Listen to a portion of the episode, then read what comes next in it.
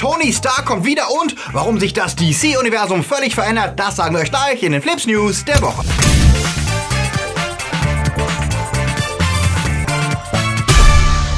Die Themen der Woche. Rambo Goes Saw, Superman Overkill im Arrowverse, Marvel Infinity Saga enthüllt Ironmans wahres Ende, Steam bekommt Ohrfeige vom Gericht, gratis Games zum Batman Day, schon wieder neue Konkurrenz für Netflix, Gollum Star gegen digitale Schauspieler und Talkshow-Host bringt McConaughey um. Flips wird im September unterstützt von unseren Flips Guardians. Anja Scholz, Akoya, Daniel Schuh, Bert Waslöper, JFK Faker, Sepp Kerschbaumer, T-Unit CB, Silko Pillasch, Dark System, Sterntor 1, Alter I und Wir, Tony Barth, Derby, Luca Kamens, Marc André Schreiber und Nanoska. Ein großer Dank geht auch an unsere Flips Junior Guardians. Vielen Dank für euren Support. Wenn dir unsere News gefallen, drück auf den Abo-Knopf. Und für News unter der Woche folg uns auf Twitter, Facebook oder Instagram. Schauspieler aus dem Computer. Mittlerweile haben wir uns schon daran gewöhnt, dass alte Schauspieler künstlich verjüngt werden können, Tote wieder zum Leben erweckt werden und menschliche Darsteller fantastische Wesen, Monster, Tiere und Aliens mit Performance Capture darstellen können. Und einer der Urväter des digitalen Schauspiels ist zweifellos Andy Serkis, der durch seine Darstellung von Gollum in den Herr der Ringe-Filmen legendär wurde und seitdem unzählige fantastische Figuren verkörperte, vom Planet der Affen bis zu Supreme Leader Snoke. Als Regisseur von Mowgli dirigierte er sogar selbst etliche Darsteller, die Tiere darstellten. Was allerdings wenig diskutiert wird, ist die Frage, ob das, was technisch möglich ist, auch unbedingt gemacht werden sollte. Und es überrascht, dass ausgerechnet von Circus hier fundierte Kritik zu hören ist. Auf der IBC-Show zeigte er sich sehr kritisch, besonders wenn es darum geht, bereits verstorbene Schauspieler digital wiederzubeleben, wie das für Star Wars mit Peter Cushing geschehen ist und wohl teilweise auch mit Carrie Fisher geschehen wird, die ja in Rogue One schon als digitales Double zu sehen war. Er sagt, Schauspielern würde dadurch die Kontrolle genommen und auch lebende Akteure könnten so ausgenutzt werden, wenn ihre einmal erstellten digitalen Nachbildungen für Dinge benutzt würden, an denen sie keinen Anteil haben und auch nicht bezahlt würden. Werden Schauspieler also samplebar, wie jetzt Musikstücke? Und wo sind die Grenzen des digitalen Schauspiels? Theoretisch kann ja per Performance Capture jeder alles spielen. Auf der positiven Seite könnten zum Beispiel Schauspieler mit Handicaps so auch Rollen spielen, die sonst nicht behinderten Darstellern vorbehalten sind. Jemand im Rollstuhl könnte problemlos auch als Superman gecastet werden. Theoretisch. Circus befürchtet aber eher, dass es in die andere Richtung gehen könnte und meinte, ich als weißer Mittelklasse-Typ könnte so auch Martin Luther King spielen. Die Frage ist, wäre das ethisch okay? Diversität ist so unglaublich wichtig und deswegen sehe ich auch, warum das Thema schwierig ist. Denn in der Tat darf bezweifelt werden, dass die Technik benutzt werden wird, um Darsteller, die bisher seltener gecastet wurden, den Zugang zu mehr Rollen zu ermöglichen. Aber dass etablierte Stars dadurch Minderheitenrollen spielen werden, scheint absolut vorstellbar. Die Zukunft bleibt also schwierig, auch wenn die technischen Möglichkeiten grenzenlos sind. Was denkt ihr zu dem Thema? Lasst es uns wissen. Fans von Zach Galifianakis wissen, dass er viel mehr kann, als nur den creepy Guy aus den Hangover-Filmen zu spielen. Schon seit 2008 begeistert er auf Funny or Die mit der skurrilen Fremdscham-Talkshow Between Two Ferns, in der er, als er selbst auftrat und wirklich mega cringe Interviews mit Promis führte, die immer hart an der Beleidigungsgrenze und oft auch darüber hinaus liefen. Von Michael Sarah bis Bruce Willis, Ben Stiller bis Justin Bieber und Hillary Clinton. Galifianakis alter Ego stellt unmögliche Fragen und die Stars, die nur das grobe Konzept kennen, aber nicht wissen, was genau passieren wird, reagieren einfach. Nachdem die Show das in 23 Folgen gezeigt hat, wie weit man dieses Spiel treiben kann, gibt es seit Freitag auf Netflix jetzt den gebührenden Abschluss. Between Two Ferns, The Movie. Darin schickt Produzent Will Ferrell Galifianakis auf eine letzte Tour von Promi-Interviews, nachdem er zuvor Matthew McConaughey beinahe im Studio ertränkt hat. Das bedeutet viel Fremdscham und dupierte Stars wie Benedict Cumberbatch, Brie Larson, Gal Gadot, Keanu Reeves, Peter Dinklage und viele andere Opfer. Das ist in seinen besten Momenten auch wieder sehr, sehr lustig und awkward, auch wenn ihm der improvisierte Charme der alten Folgen etwas fehlt. Trotzdem sehenswert für alle Fans von Awkward Comedy. Joker ist noch nicht mal gestartet, da läuft schon die Werbekampagne für DCs nächsten Film in ihrem Wir wissen selbst nicht, wohin es geht Universum. Birds of Prey hat den Untertitel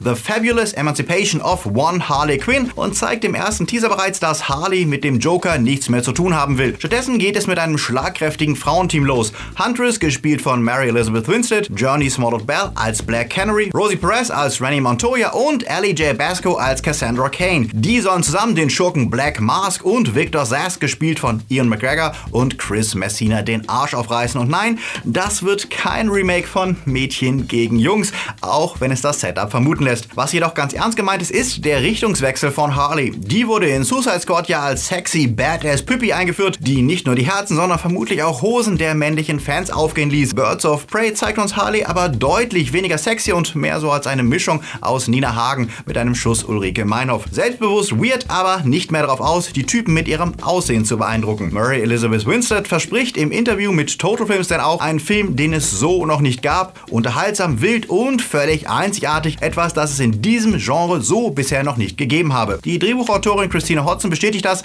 das wird kein typischer Themafilm. Wir wollten neue Wege finden, wie man das inszenieren kann und Warner hat uns dabei wirklich unterstützt und sehr viel Freiraum gegeben. Margot Robbie wusste genau, was sie mit ihrer Harley Quinn plus Girl Story erzählen wollte, was nochmal unterstreicht, dass Harley das Zentrum des Films wird, um die die anderen Charaktere kreisen werden und dass der Film die Vision sein wird, die Margot Robbie von Harley hat. Was auch bedeutet, Batgirl, die in den Comics oft das Birds of Prey Team dominiert hat, wird hier keinen Platz finden und auch die männlichen Superkollegen spielen wohl keine nennenswerte Rolle und müssen sich bis zum Reboot von Suicide Squad gedulden. Was haltet ihr vom neuen Harley-Style und seid ihr gespannt auf den Film?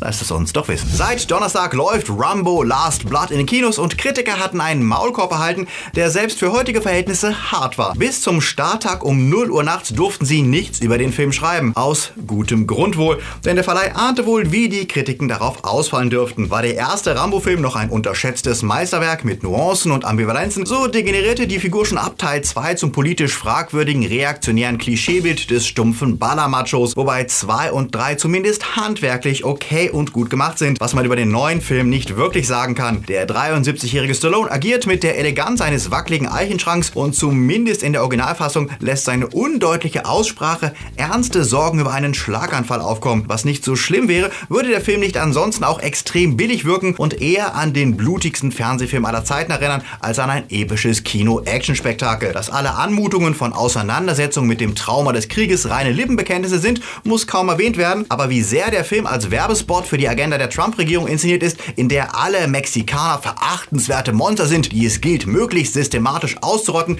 das ist schon überraschend. Rambo zeichnet das paranoid nihilistische Weltbild, in dem alles nur Kampf, Tod und Zerstörung ist und Hoffnung und Liebe keinen Platz mehr haben. Und da er das alles völlig ironiefrei inszeniert, kann er im Gegensatz zu den früheren Filmen nicht mal mehr als Actionquatsch wirklich richtig genossen werden, wenn Rambo als Mischung aus Taken und Kevin allein zu Hause im Finale dann sein Massaker begeht, das selbst Saw-Filme harmlos wirken lässt. Die Kritik gibt durchschnittlich vier Punkte und selbst die sind großzügig für den wohl beschissensten Film, den ich in den letzten zehn Jahren gesehen habe.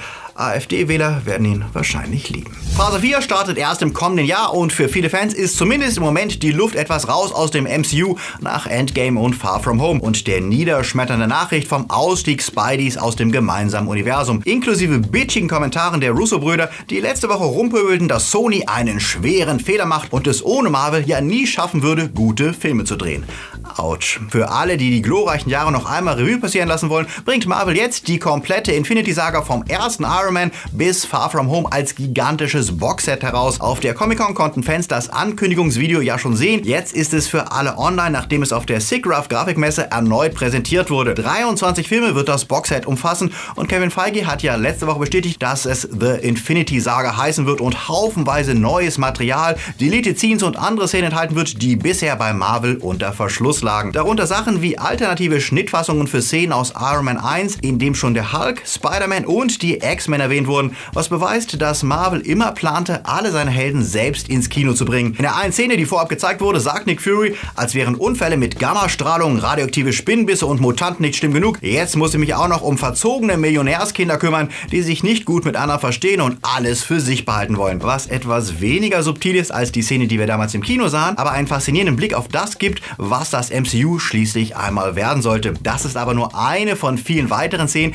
die Fans beim Infinity Box Set erwarten können. Und Marvel sollte sich auch anstrengen, wenn sie uns überzeugen wollen, die Filme nochmal zu kaufen, die wir wahrscheinlich alle schon irgendwie einzeln im Regal stehen haben. Was meint ihr? Wäre das für euch ein Grund? Sagt es uns in den Kommentaren. Wie gesagt, Phase 4 tut sich ja noch etwas schwer bei den Fans, denn so richtig gehypt sind sie noch nicht auf Black Widow und The Eternals, trotz des ersten Setfotos, das Angelina Jolie als blonde Thena zeigt. Was liegt da näher als ein Rückgriff auf die bewährten Stars und Black Widow könnte euch genau das bringen. Ein Wiedersehen mit niemand anderem als Tony Stark alias Iron Man und dazu muss der alte Playboy nicht mal aus dem Grab geholt werden, denn Black Widow spielt ja, wie wir wissen, nach Civil War, als Tony noch quick lebendig war. Die jetzige Ankündigung, dass Stark in Black Widow einen Auftritt haben wird, sorgte deswegen auch für Begeisterung bei den Fans, die Iron Man seit dem Finale von Endgame vermissen und sich ein MCU ohne ihn schwer vorstellen können. Die Frage ist allerdings, in welcher Form wir ihn wiedersehen werden, denn nur weil er auftritt, bedeutet das ja nicht, dass Robert Downey Jr. tatsächlich nochmal vor die Kamera tritt, um Tony zu spielen. Kommt er wirklich real, als Flashback oder als Fake? Wir erinnern uns, auch Natalie Portman hatte keine einzige Szene für Endgame gedreht und kam trotzdem im Film vor,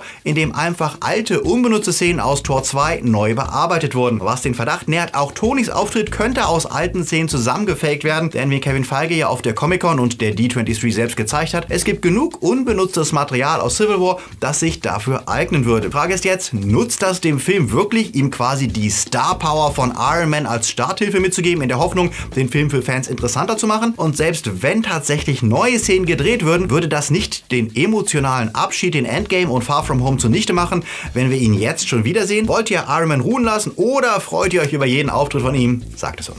Serien Tales from the Streaming Wars. Allmählich wird es voll. Nachdem Apple ja gerade seinen Preis und seinen Startliner präsentiert hat und alle Augen sowieso auf Disney Plus fixiert sind, meldete sich letzte Woche auch NBC Universal zu Wort, die ebenfalls ein Stück vom Streamingkuchen abhaben wollen. Peacock, also Pfau heißt ihr Angebot, benannt nach dem Maskottchen, das seit vielen Jahrzehnten das Logo von NBC ist. Schon im Frühling 2020 soll es in den USA losgehen und neben ihrem Archivprogramm alter Serien wie Parks and Recreation lockt Peacock mit neuen Shows, unter anderem Reboots von Saved by the Bell, das in Deutschland als California High School bekannt ist, Punky Brewster und einer weiteren neuen Serie im Battlestar Galactica Universum. Und während das in Deutschland vermutlich nicht sonderlich spektakulär erscheint, ist es doch auch für uns bedeutend, auch wenn noch nicht raus ist, auf Peacock bei uns starten wird. Denn der Streamingdienst ist der Grund, warum sich NBC die Rechte von vielen Serien wie Bates Motel, 30 Rock, Brooklyn 99, Cheers und vielen anderen wieder zurückholt, die derzeit bei Anbietern wie Netflix zu sehen sind. Und das bedeutet für uns weniger Auswahl und der Trend, dass jeder Dienst nur noch seine eigenen Shows und Serien zeigt und wir für alles einzeln zahlen sollen, bestätigt sich einmal mehr. Und Netflix, die zeigen hoffentlich ab November nochmal, was sie wirklich drauf haben und warum wir zukünftig weiter dabei bleiben sollen. Mindestens noch bis im Dezember The Witcher startet. Wer heute an DC-Helden im Fernsehen denkt, dem fällt vermutlich als erstes das Arrowverse ein. Mit Arrow, Flash, Supergirl, Legends of Tomorrow, Batwoman, Constantine und so weiter. Doch schon in den Nullerjahren gab es DC-Serien und eine davon war Smallville mit Tom Welling als Teenie Clark Kent, der seine Kräfte erst noch kennenlernen musste. Für dessen Fans wird es ein Wiedersehen geben, denn die fünfteilige Mega-Crossover-Event-Serie Crisis on Infinite Earth zeigt uns Welling erneut in seiner Paraderolle. Doch er ist nicht der einzige Superman. Tyler Hoechlin, der in Supergirl spielt, wird auch dabei sein, genauso wie Brandon Ruth, der in dem Film Supermans Rückkehr spielte. Das Multiversum der unendlichen Erden ermöglicht es DC, alle möglichen Inkarnationen ihrer beliebtesten Helden zusammen in einer Serie auftreten zu lassen. Und ja, das schließt auch Kevin Conroy ein,